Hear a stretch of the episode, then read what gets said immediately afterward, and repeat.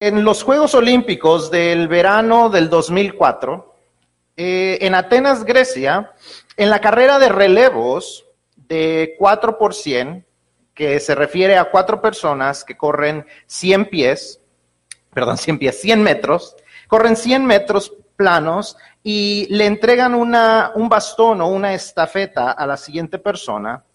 El equipo de los Estados Unidos era el equipo favorito para ganar la medalla de oro. Ellos contaban con personas tanto jóvenes que estaban con un gran potencial, como con mujeres grandemente experimentadas en este tipo de carreras. Una de ellas era Marion Jones, una velocista que había ganado cuatro medallas de oro en los Juegos anteriores en el 2000 en la ciudad de Sydney, Australia.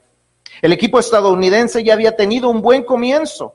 Cuando la primera persona, cuando la primera mujer corrió, pudo alcanzar una buena ventaja.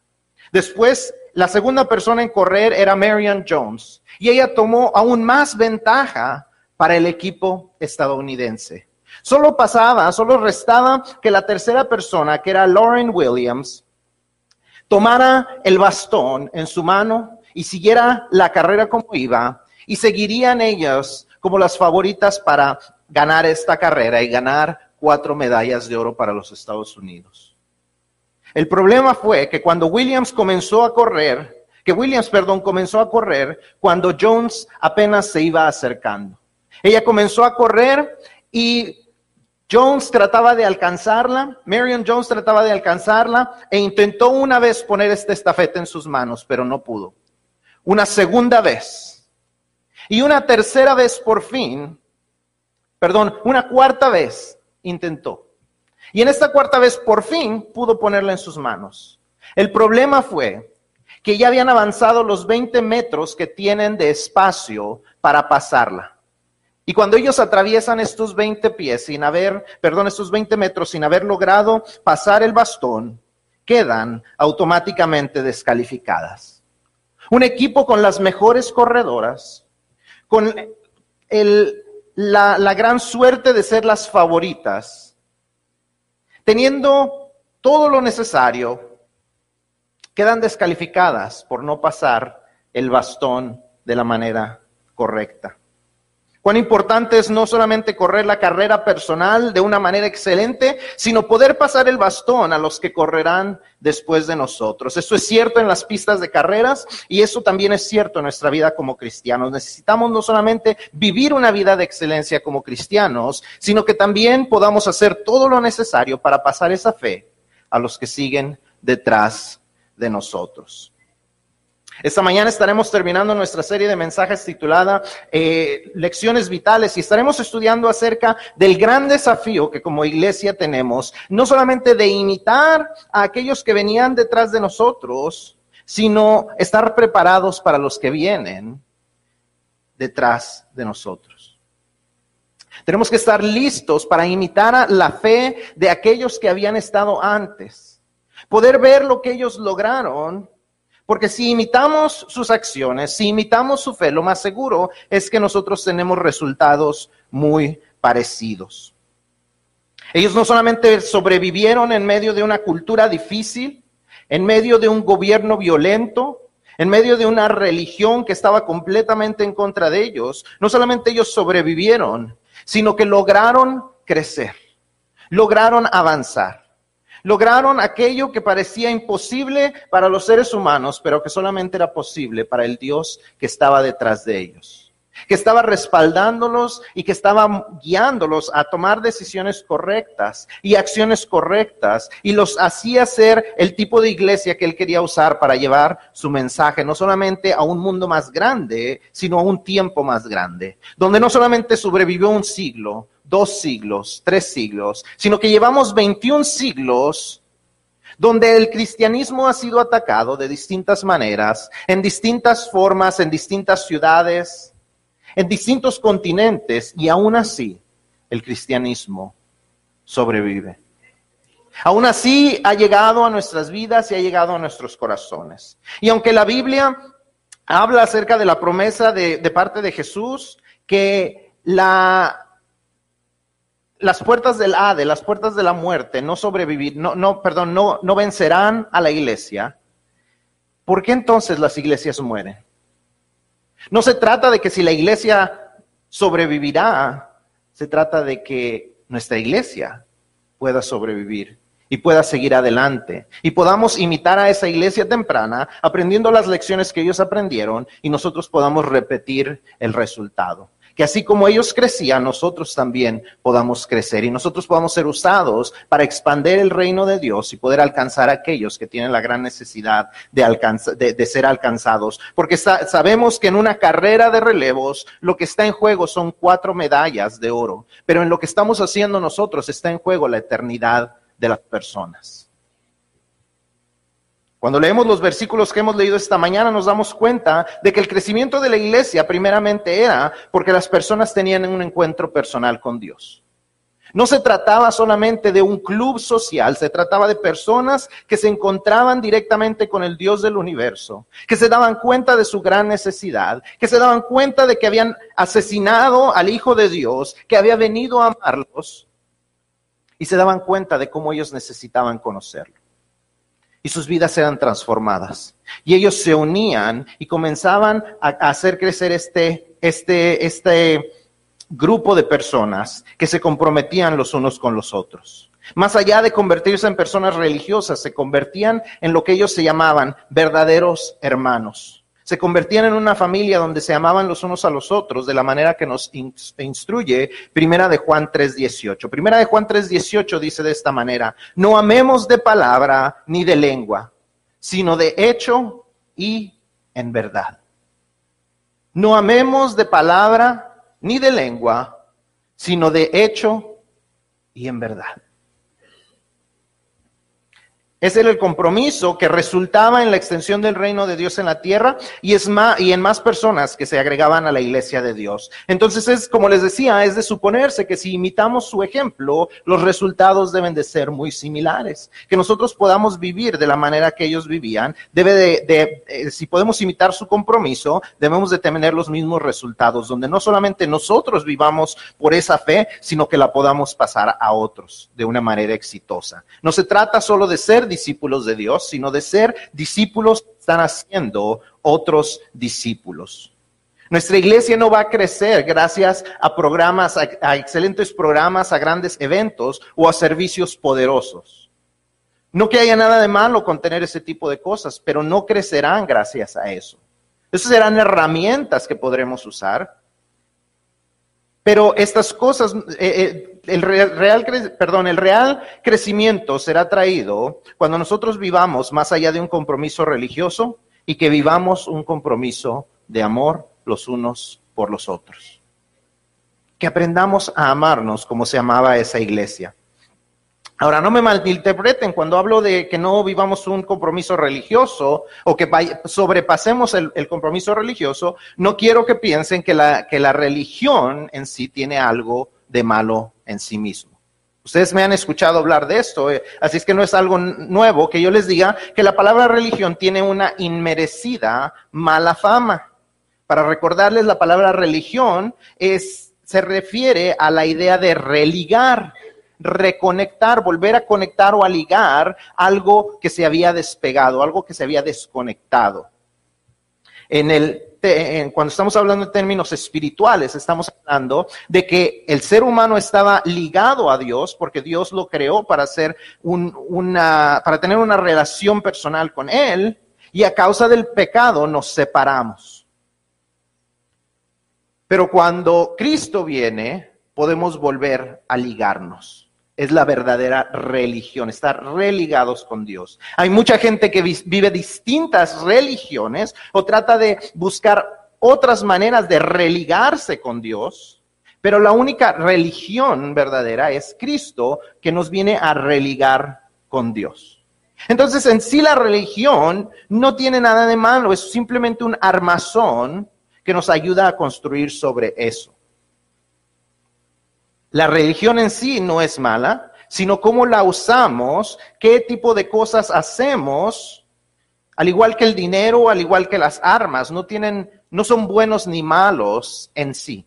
Inherentemente no son buenos y malos, sino que es el uso que le damos.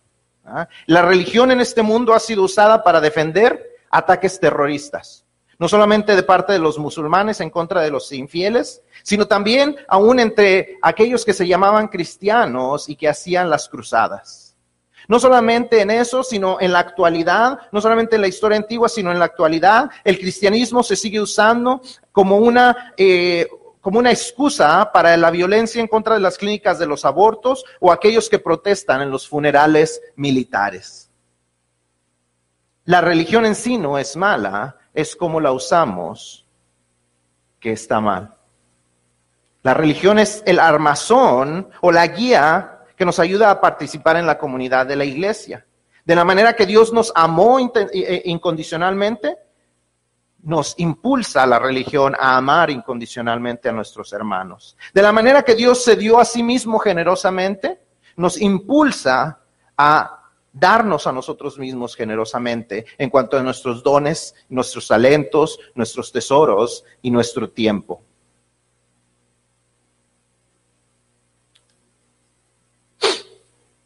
De la manera que Dios nos ama, es como podemos amar a nuestros hermanos. Esta mañana estaremos estudiando cómo imitar las lecciones que la iglesia temprana aprendió y nos dejó dentro de nuestro contexto moderno, cómo las podemos aplicar para poder no solo también nosotros pasar el bastón de la fe de una manera exitosa a la siguiente generación de cristianos que han de creer en Cristo.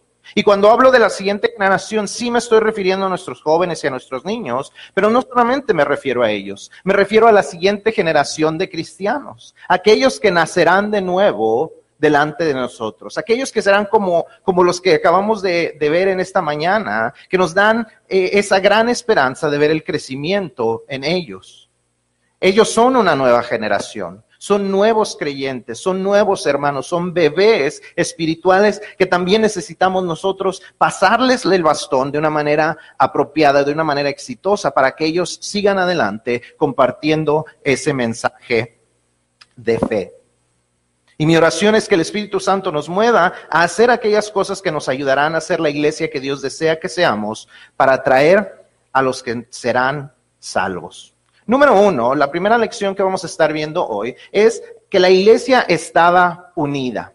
La iglesia estaba unida. Si nosotros leemos otra vez esos versículos, vamos a encontrar cuatro frases. Estaban juntos, en común, unánimes, comían juntos, son frases que encontramos en estos textos y que nos dejan saber que su vida, no solamente sus domingos por un par de horas, sino que toda su vida era caracterizada por la unidad de la iglesia.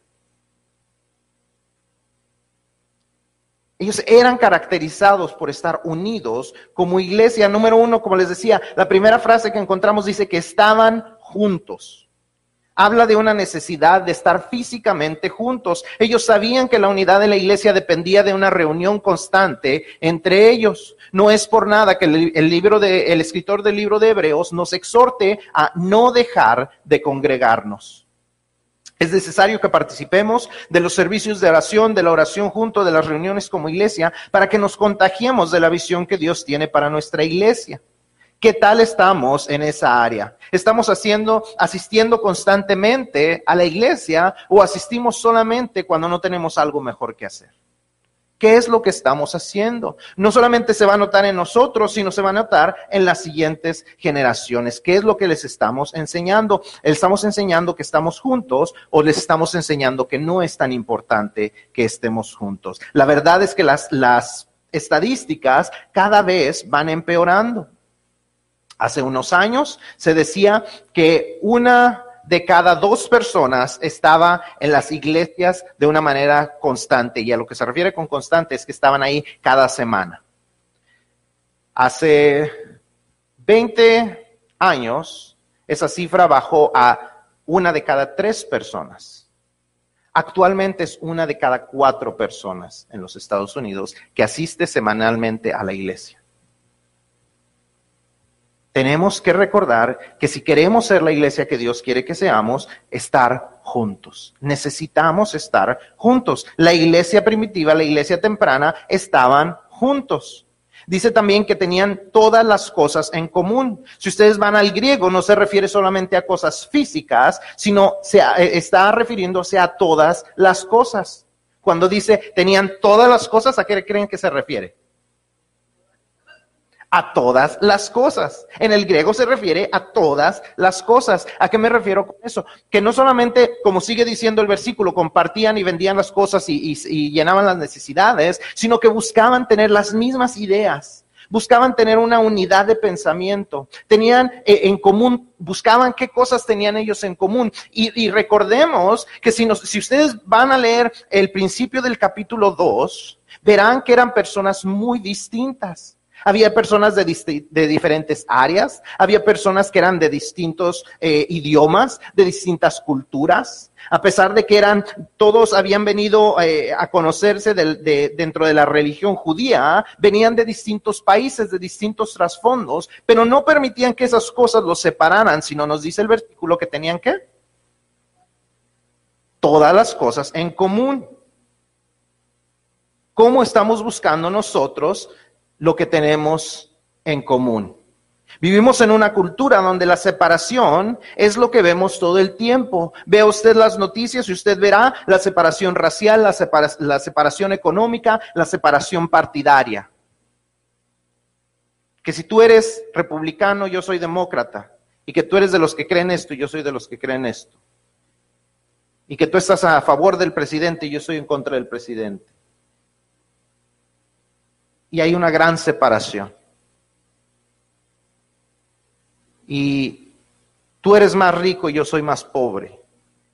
Y tú eres más blanco y yo soy más oscuro. Y nos dice la Biblia que la iglesia crecía cuando buscaba tener en común todas las cosas. Buscaba qué cosas tenían en común. Como decía ayer uno de los conferencistas, Decía, nuestra agenda o nuestro apunte no es hacia el burro, el burro eh, demócrata o hacia el elefante republicano. Decía, nuestra agenda está en el Cordero de Dios, en el león de la tribu de Judá. Ahí está nuestra agenda, ahí está hacia donde apuntamos. Eso es lo que nos tiene en común, que conocemos a ese Cristo que es el león de la tribu de Judá, el cordero que vino a, pecar eh, a quitar el pecado del mundo. Ese es el hacia quien vamos a apuntar, ese es el que nos va a mantener unidos. Y eso es lo que hacía que esta iglesia creciera. En la iglesia debemos de buscar lo que tenemos en común en lugar de enfocarnos en las cosas que nos hacen diferentes. Número tres, la tercera frase que encontramos es la palabra unánimes. Unánimes. La palabra que se usa en el griego es la palabra homotimadón. Si saben lo que es eso, ¿verdad? ¿No? Ah, bueno, pues entonces qué bueno que lo escribí. Esta palabra está compuesta de dos partes. La palabra homo, que quiere decir mismo, y la palabra timos, que quiere decir pasión. Ellos tenían una misma pasión. Cuando hablamos de la palabra en español unánimes, nos habla de un ánima o un ánimo. Lo mismo, sentían lo mismo, tenían el mismo ánimo, estaban apuntados hacia hacer lo mismo, hacia lograr hacer lo mismo. Y dice que eran que perseveraban unánimes. Ellos juntos tenían la misma pasión por alcanzar lo que Dios tenía para ellos. ¿Estás apasionado con el deseo de cumplir el propósito de Dios, no solo para tu vida, sino para Hazel Avenue? ¿O estás apasionado con tus propios beneficios o por llevarle la contraria a otros? ¿Qué es lo que te apasiona? ¿Te apasionas porque como iglesia podamos lograr llevar a cabo el, propósito de Dios para con nosotros? ¿O te apasiona llevarle la contraria a otros? Esta semana van dos personas que me dicen de distintos lugares, de distintas personas que me hablan de alguien más, que se, hacen sentir como la piedrita, que son, que son la piedrita en el zapato del pastor. Yo espero que no era ninguno de ustedes, no se preocupen, este, pero yo espero que ninguno de ustedes tenga esa mentalidad. De la otra persona me decían, no solamente es la piedrita de, en la del zapato del pastor, esa es la persona que, que, quiere ser el instrumento usado por Dios para que la persona, para que el pastor siempre esté en oración. ¿Qué es nuestro ánimo? ¿Qué es nuestra pasión?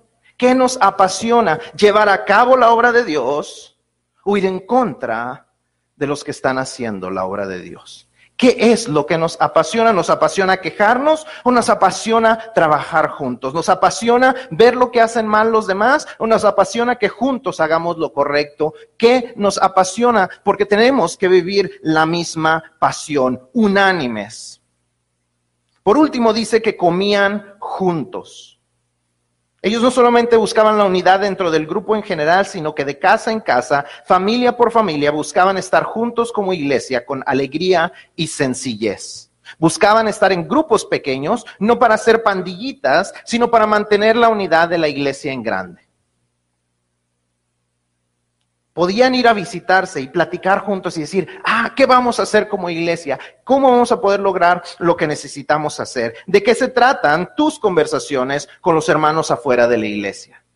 ¿De qué platicas cuando sales de la iglesia, en especial cuando te juntas con los hermanos de la iglesia? ¿Te quejas de lo que está sucediendo o de las personas o estás platicando acerca de lo que podemos lograr? Dice que la gente se juntaba con alegría, dice nuestra versión en español, la, la palabra que usa en el griego se refiere no solamente a alegría, se refiere a gran alegría.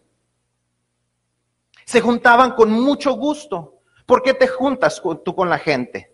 ¿Te juntas con mucho gusto de lo que está sucediendo en la iglesia o te juntas con amargura para platicar los chismes de la iglesia? ¿Qué es lo que te hace que te juntes con los demás hermanos de la iglesia? ¿Te juntas con alegría o con amargura y enojo? ¿Te juntas con sencillez o con soberbia y altivez? ¿Qué es lo que hace que te juntes con los demás hermanos de la iglesia fuera de la iglesia? Comían juntos. Había unidad dentro del grupo. Si queremos llevar a cabo la obra como lo hizo la iglesia temprana, si queremos aprender las lecciones de la iglesia temprana, tenemos que buscar la unidad dentro de la iglesia. Número dos, la iglesia alababa a Dios. La iglesia alababa a Dios. La alabanza es el reconocimiento de lo que Dios hace. Eso es lo que significa la palabra alabanza. La, alabanza es el reconocimiento de lo que Dios hace. La iglesia reconocía lo que Dios estaba haciendo en sus vidas. Cuando habla de alabar no solamente se refiere a cantar, sino un constante reconocimiento público de lo que Dios hacía por ellos y en ellos. Nosotros necesitamos aprender a reconocer públicamente lo que Dios está haciendo en nosotros y por nosotros. Debemos aprender a contar nuestro testimonio, a dejarle saber a la gente, esto es lo que Dios está haciendo en mi vida. Así es como Dios me transformó. De aquí me sacó Dios. Estas son las cosas que han sucedido en mi vida, pero Dios las ha, me ha ayudado a superarlas. Tenemos que estar aprendiendo a alabar a Dios de una manera constante, no solamente en los testimonios, no solamente los miércoles, sino constantemente estar alabando a Dios. Parte de ese reconocimiento está en darnos completamente a Él todo lo que somos, todo lo que hacemos y todo lo que tenemos. Todos nuestros recursos, tiempo, talento y tesoros necesitan dar testimonio de nuestro reconocimiento de que todo se lo debemos a Él. Todos nuestros recursos deben de demostrar que reconocemos que nada es nuestro y que nada lo hemos ganado por nosotros mismos, sino que todo se lo debemos a Él y se lo entregamos a Él. Debemos aprender a reconocer lo que Dios hace directamente por nosotros en nuestras vidas y también reconocer lo que Dios hace por nosotros por medio de otras personas. Necesitamos aprender a ser agradecidos con esas personas y reconocer sus esfuerzos. Necesitamos aprender a reconocer lo que otros hacen por nosotros. Y no se los digo porque es el mes del pastor, me refiero a sus maestros, a los hermanos en Cristo, aquellos que han hecho algo por usted, aquellos que hacen cosas que, le ayudan para que usted no lo tenga que hacer aquí dentro de la iglesia. Aquellos hermanos como el hermano Jorge que esta mañana estaba aquí tempranito calentándoles el agua a los de los bautismos.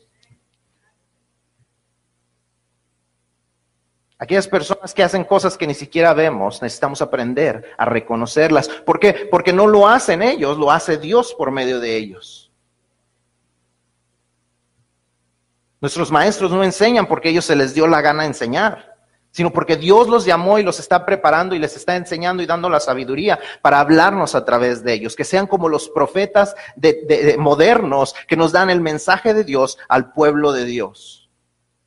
Ese es el reconocimiento, no a ellos, sino a lo que Dios hace por medio de ellos. Necesitamos aprender a reconocer lo que Dios hace por nosotros por medio de otras personas. Y número tres, la iglesia no solamente estaba unida, no solamente buscaba estar constantemente alabando a Dios, sino que la iglesia tenía una presencia externa.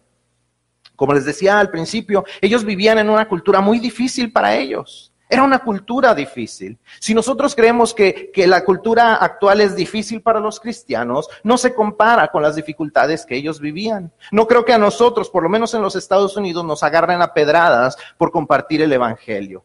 No creo que nos arrastren de los lugares por estar compartiéndole el Evangelio a la gente como lo, lo hicieron con Esteban que veíamos la semana pasada. No creo que nos encarcelen por compartir el Evangelio como estamos aquí, como sacaban ah, del templo a Pedro y a Juan. No vivimos en ese tipo de cultura. Ese es el tipo de cultura que ellos vivían. Pero en este versículo encontramos que ellos eh, eh, tenían gracia con el pueblo a su alrededor. Sus acciones les ayudaban a tener el favor de los que vivían a su alrededor. La manera en que vivían hacía una diferencia aún en las personas, de, eh, perdón, aún en las vidas de aquellos que no eran cristianos, pero eran parte de su misma comunidad. Las bendiciones que Dios traía al pueblo se esparcían de tal manera que tocaban a las personas a su alrededor.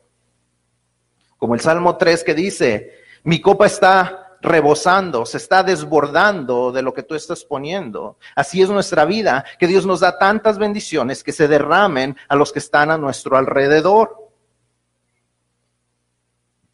Déjeme le hago un par de preguntas. ¿Cómo afectaría su ausencia a esta comunidad o a su comunidad?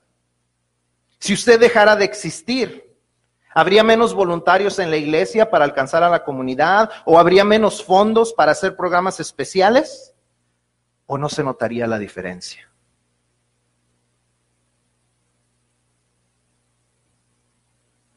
Si usted, no quiero decir mágicamente, porque mágicamente se muy feo, pero si usted de repente dejara de existir, desapareciera completamente, ¿se notaría la diferencia?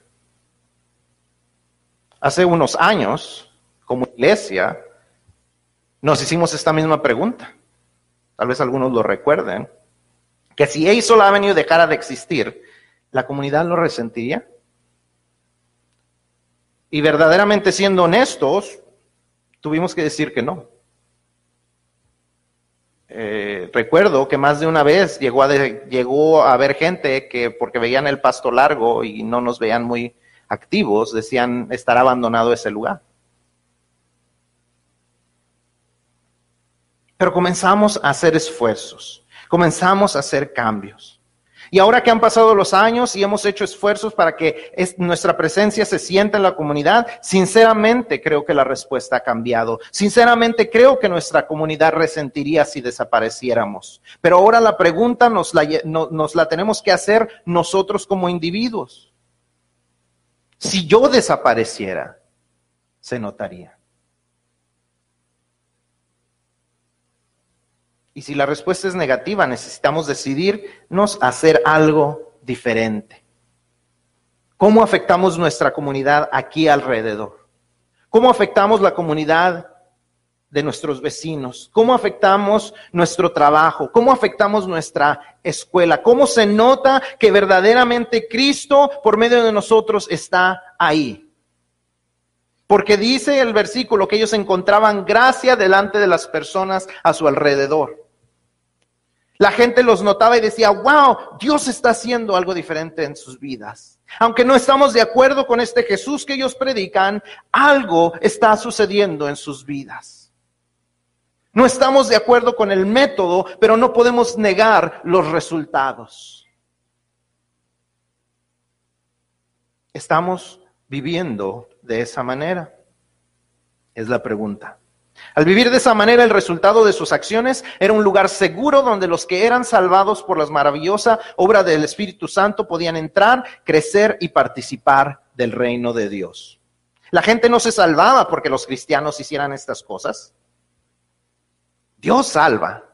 Nunca creamos que la gente se salva por nosotros, o porque nos portemos muy bien, o que la gente deja de salvarse porque nos portamos mal. La salvación de la gente no depende de nosotros. La salvación de la gente solamente depende de Dios. Pero la manera de vivir de ellos edificaba un lugar seguro que ellos, el lugar seguro que las personas nuevas necesitaban para convertirse en fieles discípulos de Dios. Y eso es lo mismo que Dios espera de nosotros en Aisol Avenue, porque de ese, eh, de ese lugar seguro saldrán los que el Dios llamará para seguir llevando su mensaje de esperanza. De aquí saldrán los predicadores, los cantantes, los evangelistas, los misioneros y todo tipo de persona que Dios quiera usar para compartir el evangelio a toda criatura. De aquí van a salir, pero tenemos que crear el lugar seguro para que ellos crezcan. Tenemos que fomentar ese tipo de lugar donde aquellos que han de ser salvos puedan agregarse, como dice el, final del versículo 47.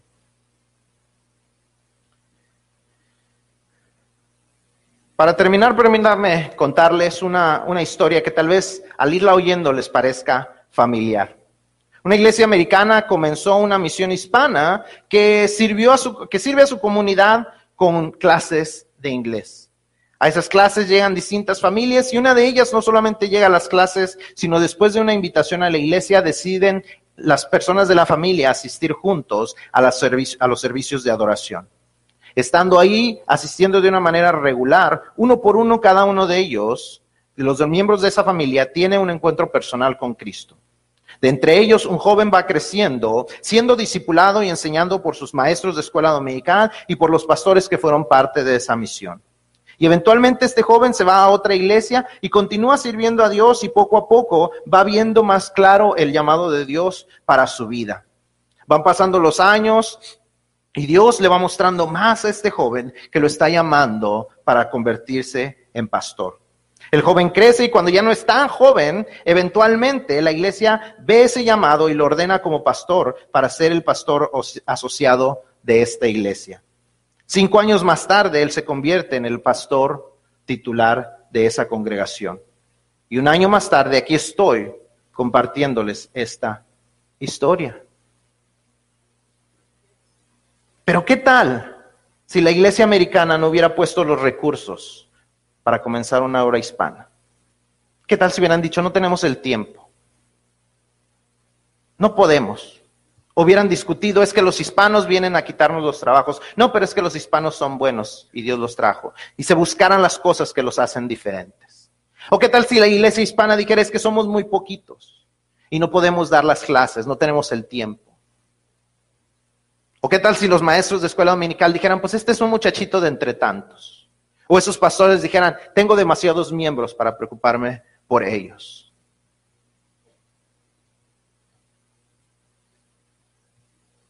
Ellos no me salvaron, Dios me salvó.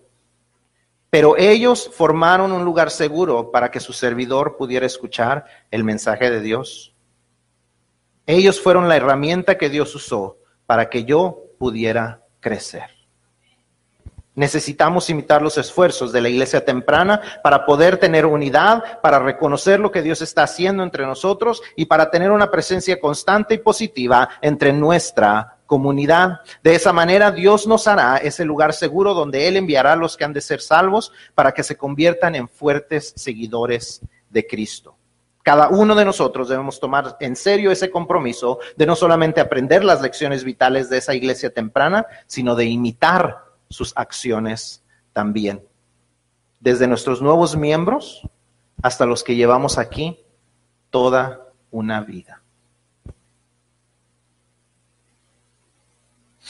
Y tal vez tú no estás, no eres parte de esta iglesia todavía, pero has visto el testimonio de las vidas transformadas en esta mañana. O al oír los cantos que trajo el hermano, algo llamó tu atención o al escuchar esto de que puedes formar parte de la familia de Dios, te hace preguntarte cómo tener una relación personal con Él.